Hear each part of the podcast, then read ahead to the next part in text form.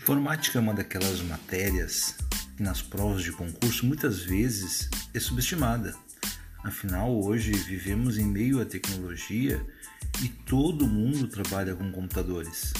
Assim, acabam dando mais atenção a outros conteúdos na hora de estudar. No entanto, a prova de concurso é teórica e não prática. É aí que muitos candidatos se dão mal. Nesse podcast vou trazer teoria, questões e comentários sobre provas e assuntos relacionados à informática nos concursos públicos. Sou o professor Dirceu Mineto, professor de informática para concursos desde 1999 e já tenho no currículo milhares de alunos aprovados, o que me orgulha muito.